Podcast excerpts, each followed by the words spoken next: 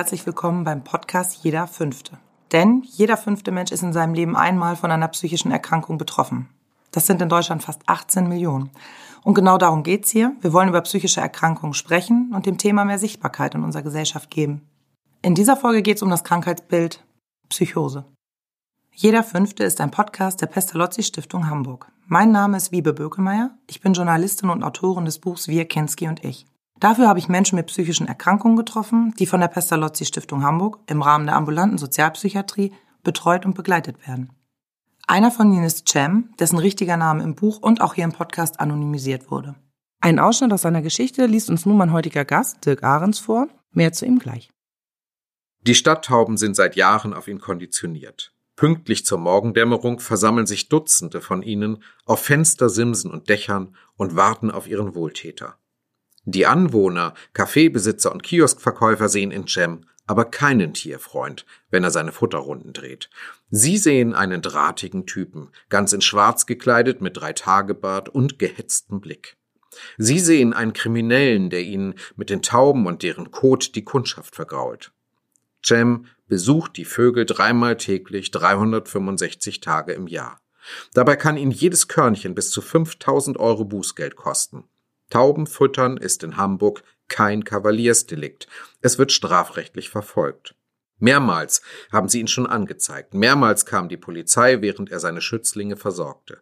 Warum und wie seine Krankheit begann, verrät er nicht. Die Gründe seien zu krass, zu traurig, zu unglaublich. Damit wolle er niemanden erschrecken. Cem zog sich nicht nur von seiner Familie zurück, er trennte sich auch von etwas, was untrennbar mit ihr verbunden ist, dem Glauben. Seine Verwandten seien praktizierende Muslime, erklärt er, und damit komme er nicht mehr klar. Ich habe meinen Glauben verloren, sagt er. Wo es keinen Platz für Menschen wie mich gibt, gibt es keinen Gott. Die Geschichte von Cem hat uns Dirk Ahrens vorgelesen. Er ist Landespastor in Hamburg und steht damit auch der Hamburger Diakonie vor, also allen evangelischen Sozialeinrichtungen. Das sind rund 20.000 Mitarbeiter. Alles Menschen, die sich tagtäglich um andere kümmern. Hallo, Herr Ahrens. Ja, hallo. Ja, Cem war eine ganz besondere Begegnung, auch für mich, muss ich sagen. Wie wären Sie ihm begegnet, wenn Sie ihn sehen würden beim Taumfütter? Also wahrscheinlich so, wie es von den Kioskbesitzern und allen anderen beschrieben wird.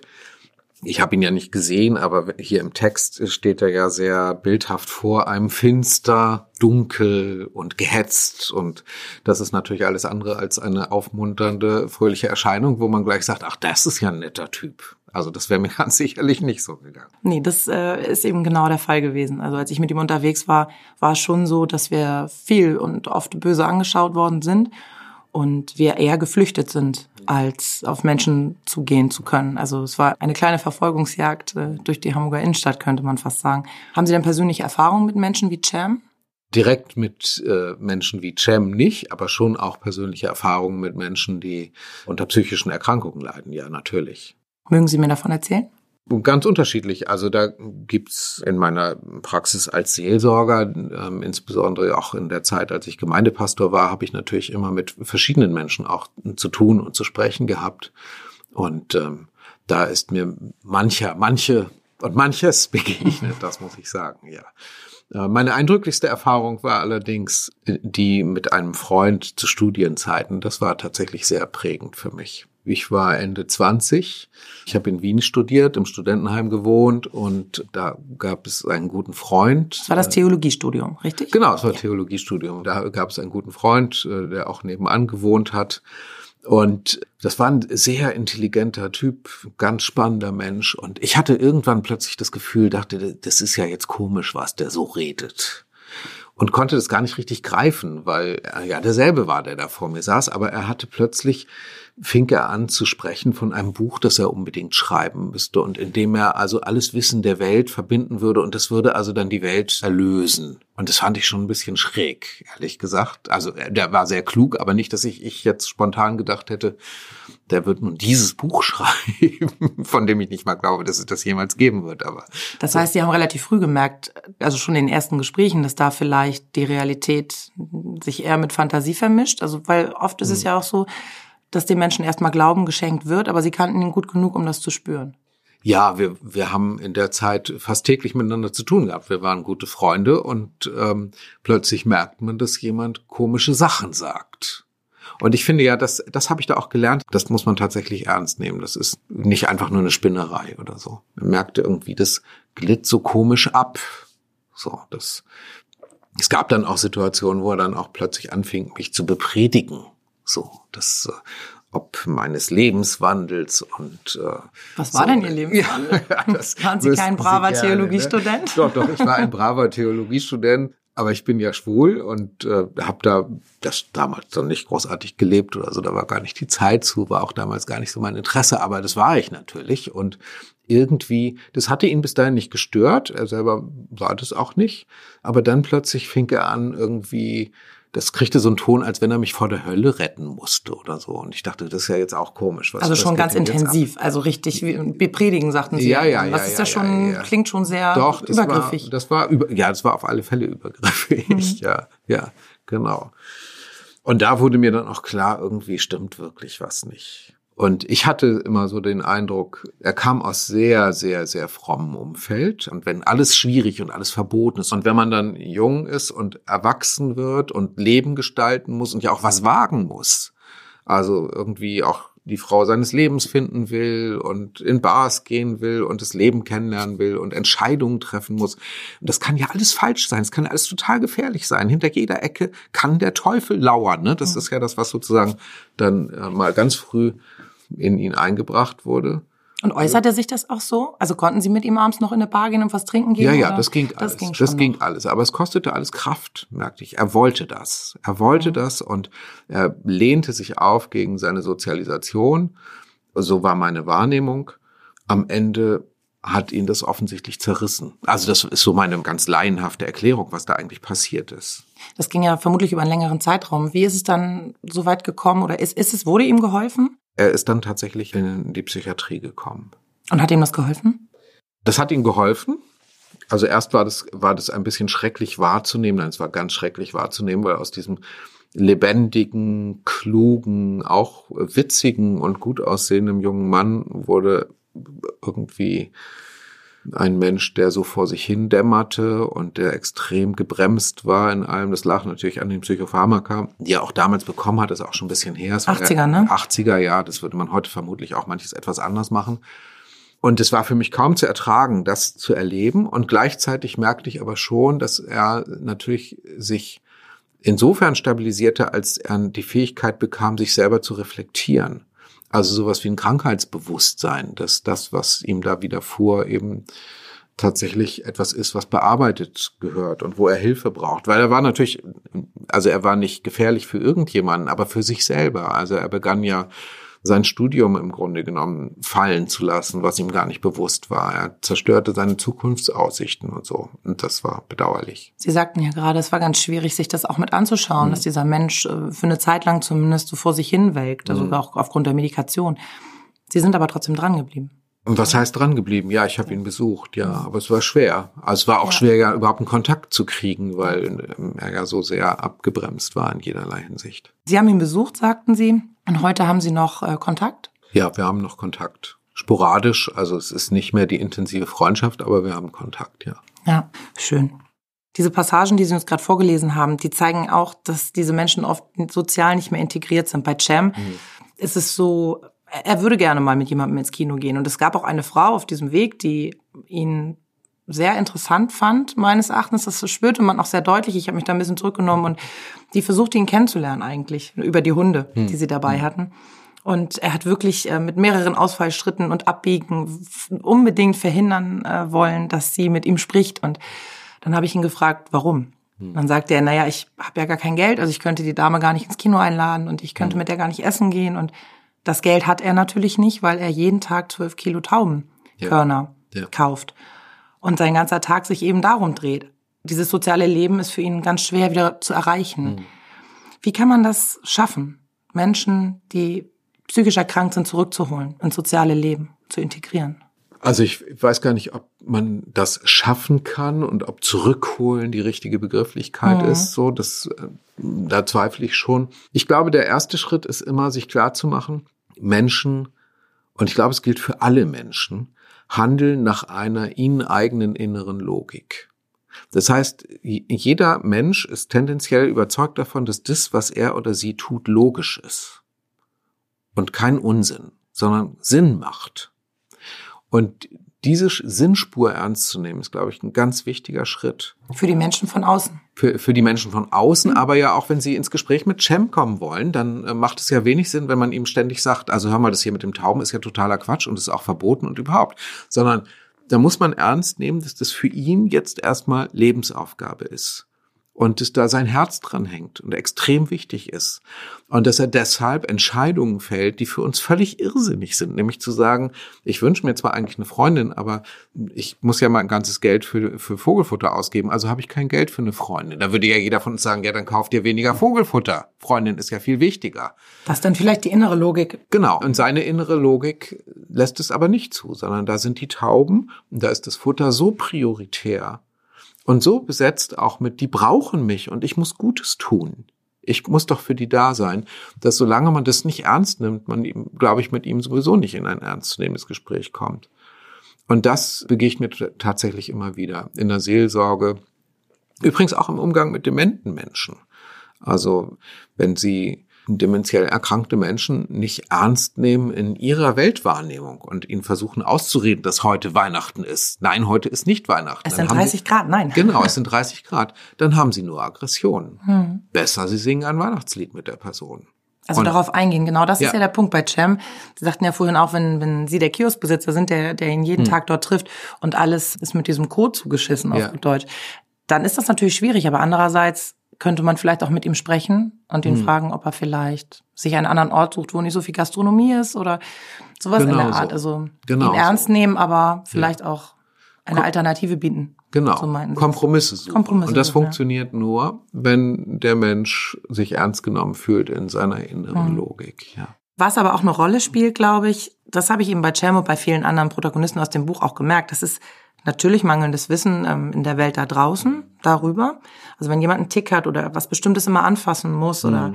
um Menschen herumläuft und sie nicht berühren mag, das ist schon auffällig für manche und äh, oder wenn jemand laut spricht oder mit sich selber spricht.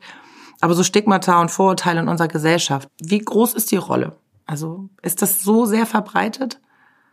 Na, ich glaube, wir haben ja schon das Problem, dass wir in einer sich selbst optimierenden Gesellschaft leben.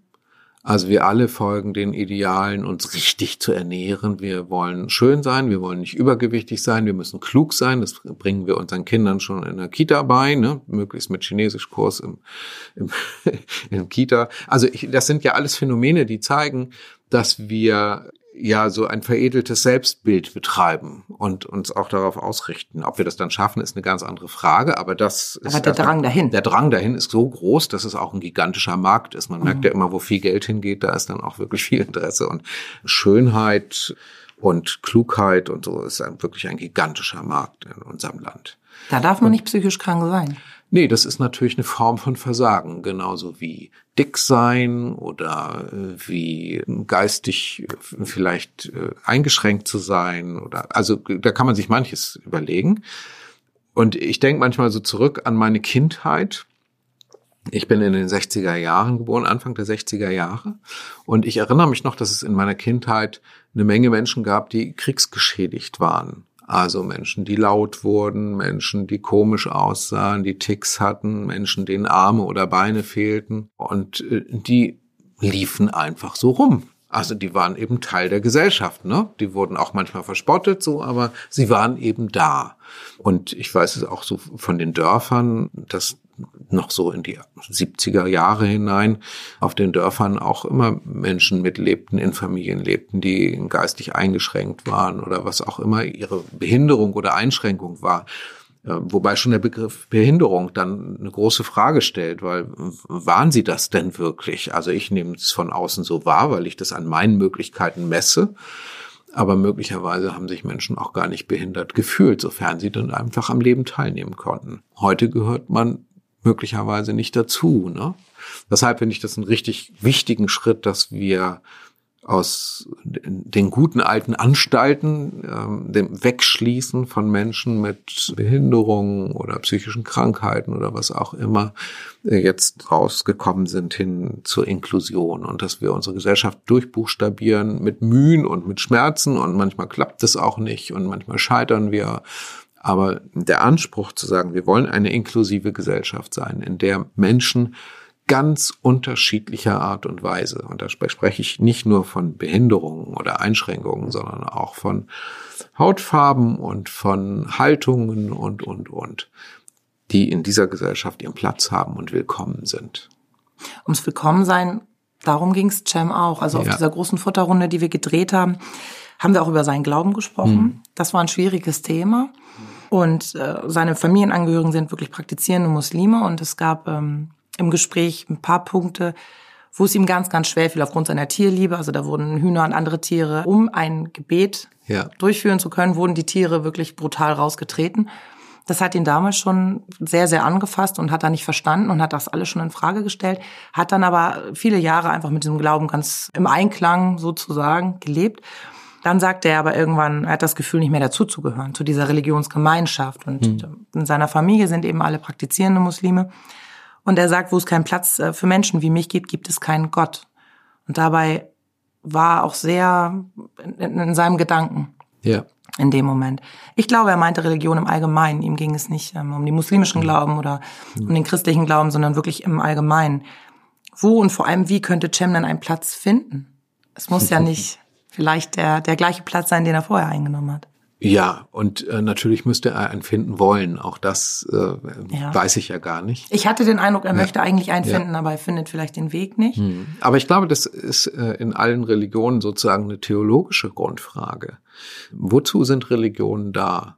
Also wenn ich sie vor allen Dingen verstehe als ein weiterer Weg der Selbstoptimierung, dann, Gedanke, dann ja. muss ich natürlich dazu kommen, dass alles, äh, was sozusagen auf dem Weg der Selbstoptimierung scheitert, von Gott nicht gewollt ist.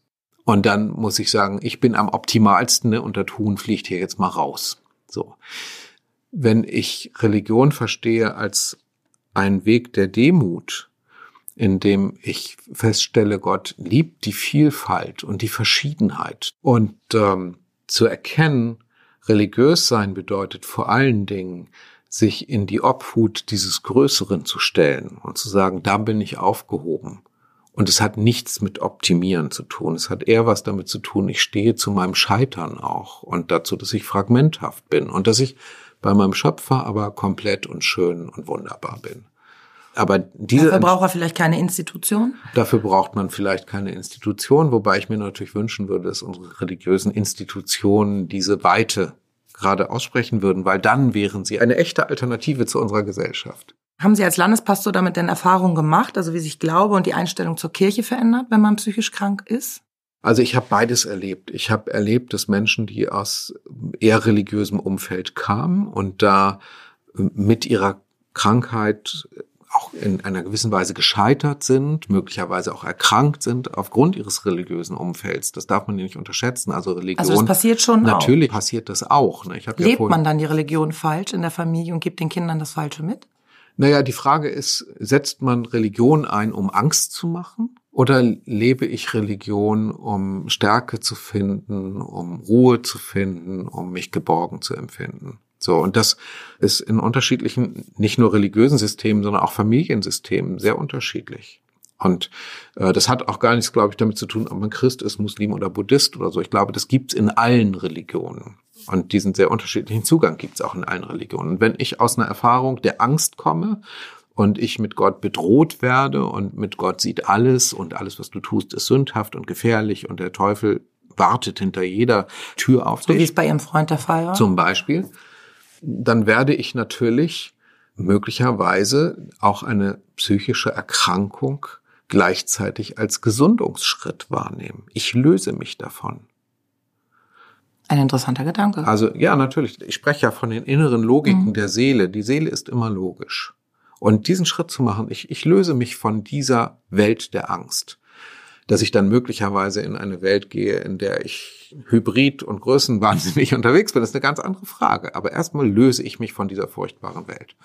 Und genauso habe ich erlebt, dass Menschen im Rahmen ihrer psychischen Erkrankung sehr religiös geworden sind. Und manches davon fand ich dann wieder auch schräg, aber es war sehr spürbar, es gab ihnen Halt. Halt im positiven Sinne, das hat ihnen also etwas gegeben oder im ja. fanatischen Sinne Wahnvorstellung?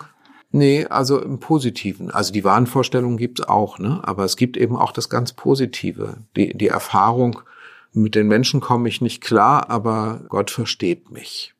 Und Gott ist auf meiner Seite. So, das in, in aller Schlichtheit, das habe ich mehrfach erlebt, ja.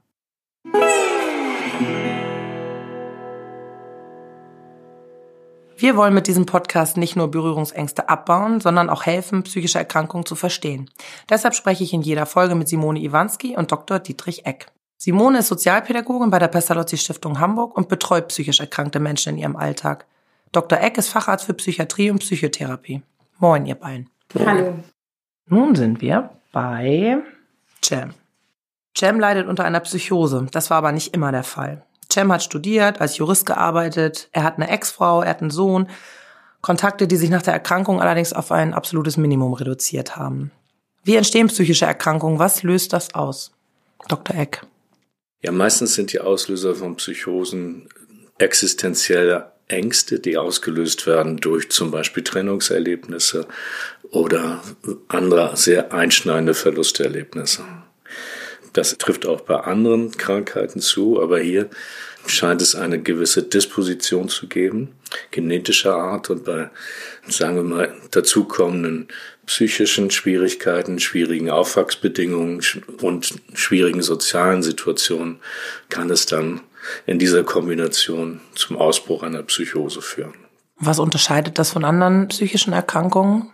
Na, vor allen Dingen unterscheidet es sich durch die Ängste, die hier wirklich existenziell sind, im Sinne von, ich verliere mich selbst, ich bin nicht mehr existent sozusagen in meiner alten Form, so wie ich mich kenne. Das ist das eine.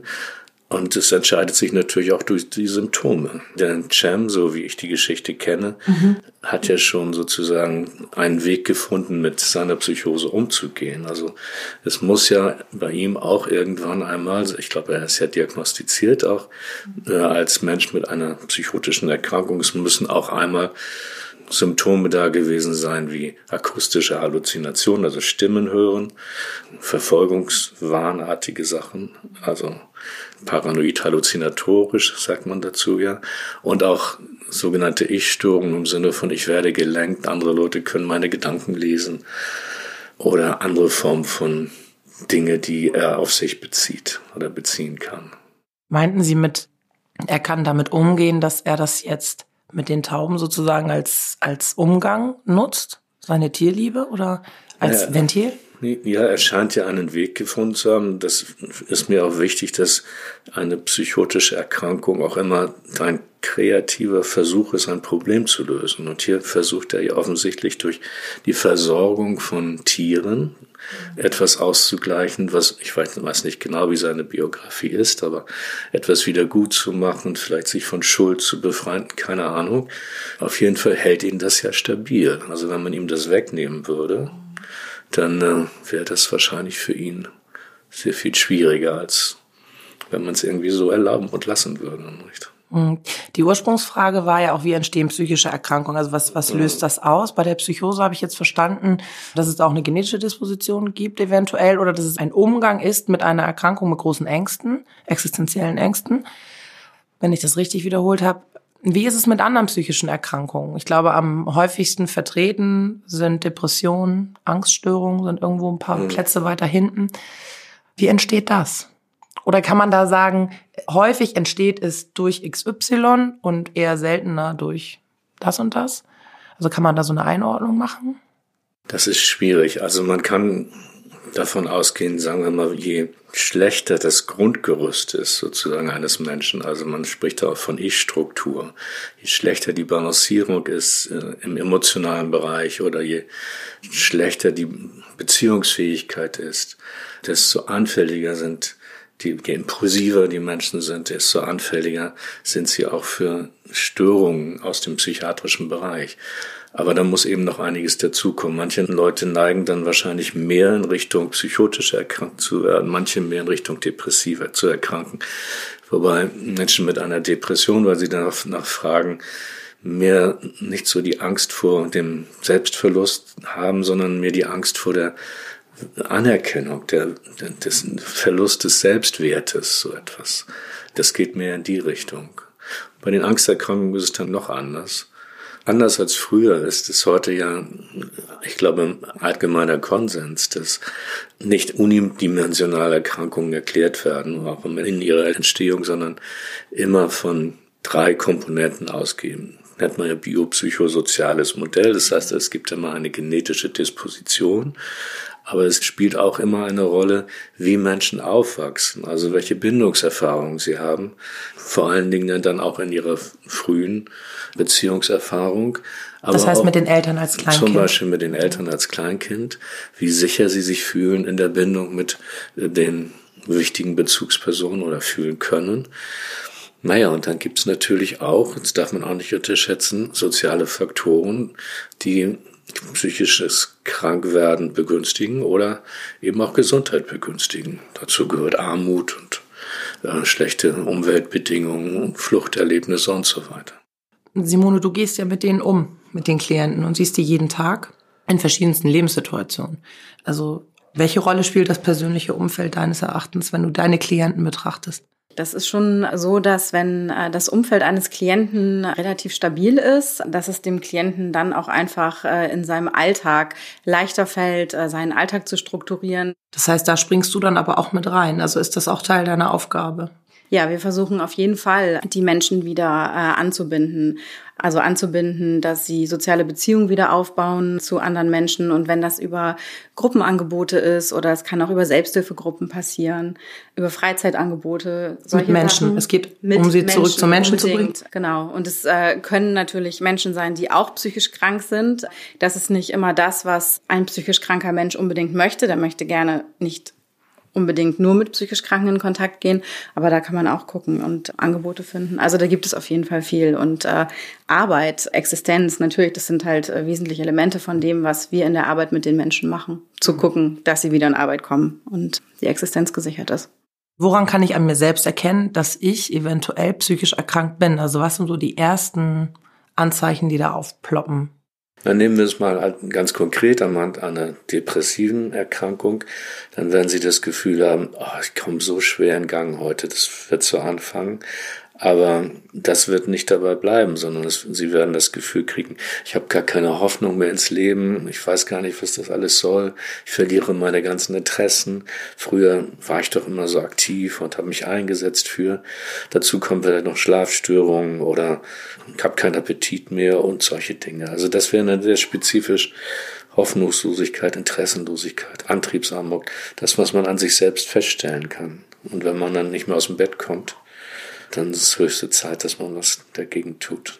Also auch wenn sich einfach was verändert. Wenn sich was verändert. Wenn ich mich vorher gut gefühlt habe und ja. auf einmal ist irgendwas anders in ja. meinem Leben und ich kann das nicht. Mhm. Können ja auch andere Sachen sein. Wenn es bei anderen Erkrankungen, ja. können es ja vielleicht auch äh, naja, auch eine Stimme sein, die ich plötzlich höre oder ich denke, es ist wahr, aber andere sagen mir, es ist nicht wahr. Also das wäre ja. so bei einer schizophrenen Erkrankung, ja, nicht, dass ja. sie plötzlich denken, der Nachbar äh, führt etwas im Schilde gegen sie oder eine Stimme kommentiert ihr Verhalten oder gibt ihnen Befehle oder sie werden verfolgt oder in irgendeiner Weise gelenkt und sind voller Angst und versuchen die Ursache natürlich rauszufinden, aber die findet sich meistens im Realen dann ja nicht. Simone, in deinem Job ist es ja so, dass sie schon länger mit dieser Erkrankung leben. Also das heißt, du springst ja dann erst rein, wenn schon eine psychologische Betreuung stattgefunden hat oder noch stattfindet. Und du bist dann die Begleitung im Leben. Also du betreust ja nicht psychologisch in dem Sinne, sondern du, obwohl vielleicht doch, oder? Es ist natürlich so, dass nicht jeder Klient, der zu uns kommt, in Therapie beispielsweise ist, was damit vielleicht gemeint ist. Es gibt immer, aber wenn die Klienten zu uns kommen, also nein, auch nicht immer, aber in den meisten Fällen gibt es schon eine Diagnostik. Die kommen zu uns und die waren schon mal bei einem Arzt oder in der Klinik und kommen dann zu uns und es gibt schon eine Diagnose.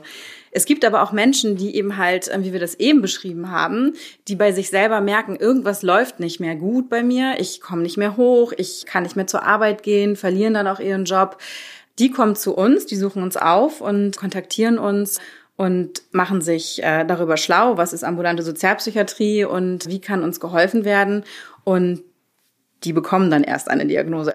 Die ersten Anzeichen sind im Grunde genommen geprägt von den Dingen, die man eh tun muss. Also Käthe Lachmann zum Beispiel hat ja gesagt, sie kann, ihre Angst hat sie irgendwann eingeholt und ihren neues äh, Problem serviert, indem sie sie nicht mehr essen lässt, wenn andere Menschen dabei sind. Mhm. So, um zu sagen, hier bin ich, hallo. Und sie sagt, das ist natürlich besonders unangenehm. Sie hat ja keine Angst vor dem Kamel mit dem Wollpullover, der, das wird ihr eh nie begegnen, sondern sie hat Angst zu essen. Das tut sie mindestens dreimal am Tag. Briefe aufmachen muss ich auch ein bis zweimal mindestens die Woche. Waschen muss ich mich, ich muss vielleicht mal aus dem Haus gehen und mir Lebensmittel einkaufen. Also sind das, das so die ersten auch, Anzeichen ja. im Alltag, was ja würde ich sagen. Also wir hatten das eben schon. Schlafstörungen, finde ich, sind auch immer ein ganz großes Anzeichen von dem, dass was nicht in Ordnung ist, weil ich entweder nicht mehr in den Schlaf finde oder nicht mehr durchschlafen kann oder gar nicht mehr schlafe. Also das ist ja gerade auch bei Psychosen nicht selten der Fall, dass äh, die Menschen einfach gar nicht mehr schlafen. Aber ich glaube, das ist so, dass so bestimmte Charaktereigenschaften, die, also die zu mir gehören, wie ich bin zuverlässig, ich bin nicht mehr zuverlässig. Also man kann sich einfach auf mich nicht mehr verlassen. Und ich glaube, da fängt das schon an. Ähm, diese anderen Sachen wie, naja, das, da gehört ja auch Briefe nicht mehr zu öffnen, gehört ja im Prinzip, äh, um das Beispiel nochmal aufzugreifen, ja auch schon zu. Weil normalerweise bin ich zuverlässig darin, meine Briefe zu öffnen, meine Rechnung zu bezahlen. Also, ja. Mh. Ich finde gut, dass Sie so mhm. differenziert haben, dass da zum Beispiel Schamgefühle eine Rolle spielen oder mhm. vielleicht auch, auch, was kommt da auf mich zu, auch vielleicht sogar paranoide Gefühle, mhm. was kann da drin stehen, wer hat was gegen mich oder so. Also, dass die Gefühlslagen auch sehr verschieden sind. Genau, das ist es ja immer, ne? Da sehe ich aber auch total den Unterschied zwischen euch beiden sozusagen. Das eine ist eben die psychologische Ebene, da ist mhm. eben Diagnostik, da wird ähm, gesprochen, getan und gemacht, aber das im Leben, da kann natürlich kein, also mhm. kein Arzt helfen und da kommt ihr dann rein und ja, die Anzeichen im Alltag, die seht ihr wahrscheinlich schneller. Und bringen die Menschen dann zum Arzt begleiten sie ja, dahin. Ne? Genau. Also auch das ist ja Teil unserer Arbeit, ja. ne? zu gucken. Es gibt zwar eine Diagnose, aber die sind nicht psychiatrisch angebunden.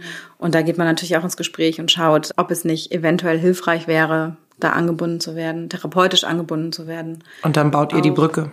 Genau. Ja, die bauen und begleiten, ne? Also wir genau. gehen mit in die Gespräche auch. Also das ist oft schon auch für die Klienten eine große Entlastung, wenn die wissen, da geht jemand mit und sitzt an der Seite und die haben dann das Gefühl, dass sie äh, unterstützt werden. Ja, ich möchte noch ergänzen, ich möchte die Rolle des Psychiaters in dem Fall gar nicht schmälern. Ich bin ja selbst ja. Psychiater.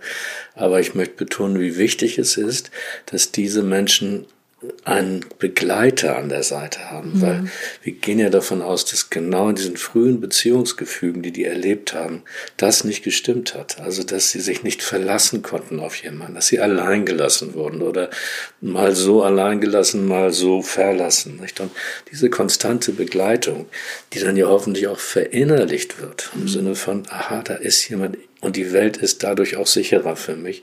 Die finde ich so wichtig. Mhm. Ohne das wird es, glaube ich, gar nicht gehen. Schön. Ach, das haben Sie schön gesagt. Und dann Wirklich, ist so, schließt sich auch wieder der Kreis mit dem Umfeld, weil die ambulante Sozialpsychiatrie, die ist dann irgendwann auch das Umfeld und auch der Arzt und der Therapeut. Und das stabilisiert natürlich. Vielen Dank für diese erste Einordnung. Für mich ist jetzt vieles verständlicher geworden. Vielen Dank, Simone. Vielen Dank, Dr. Eck. Sehr gerne. Sehr gerne.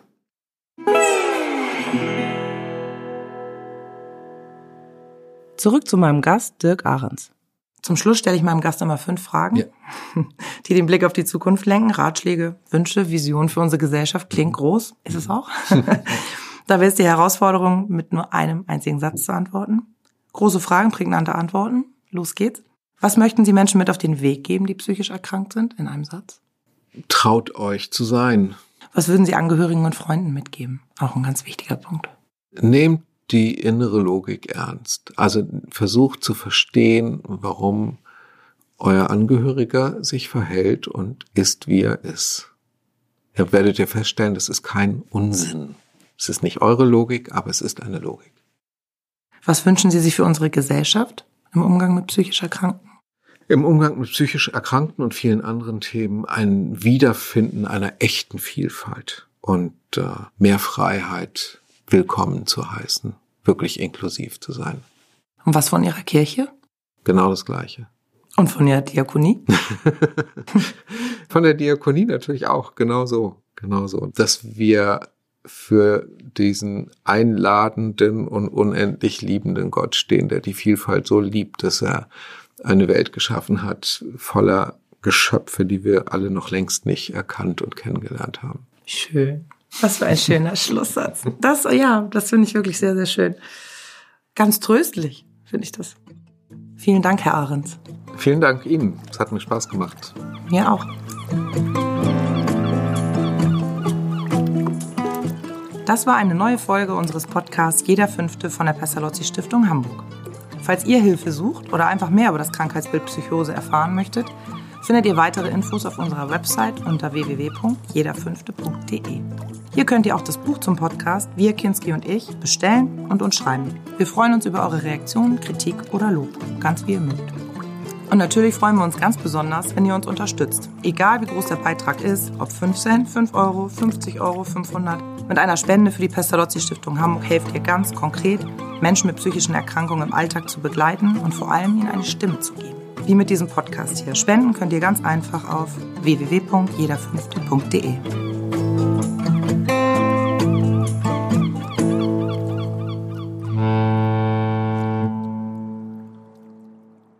Dieser Podcast wurde produziert von Studio 36. Die Redaktion übernahm Social Social.